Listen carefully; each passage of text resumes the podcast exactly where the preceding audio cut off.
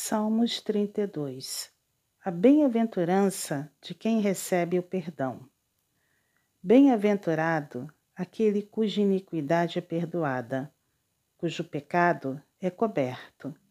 Bem-aventurado o homem a quem o Senhor não atribui iniquidade e em cujo espírito não há dolo.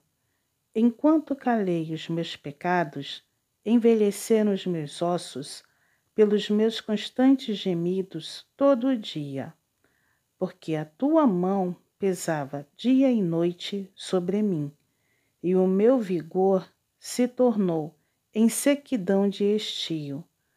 Confessei-te o meu pecado, e a minha iniquidade não mais ocultei.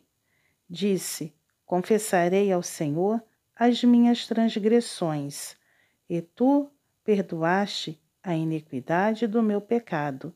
Sendo assim, todo homem piedoso te fará súplicas, em tempo de poder encontrar-te.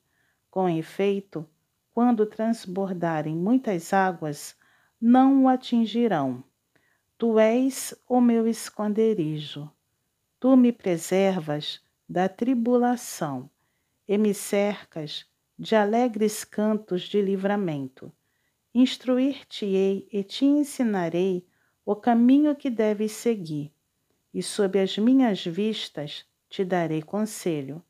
Não sejas como o cavalo ou a mula, sem entendimento, os quais, com freio e cabrestos, são dominados.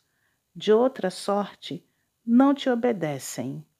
Muito sofrimento terá de curtir o ímpio, mas o que confia no Senhor a misericórdia o assistirá. Alegrai-vos no Senhor e regozijai-vos, ó justos. Exultai vós, todos que sois retos de coração.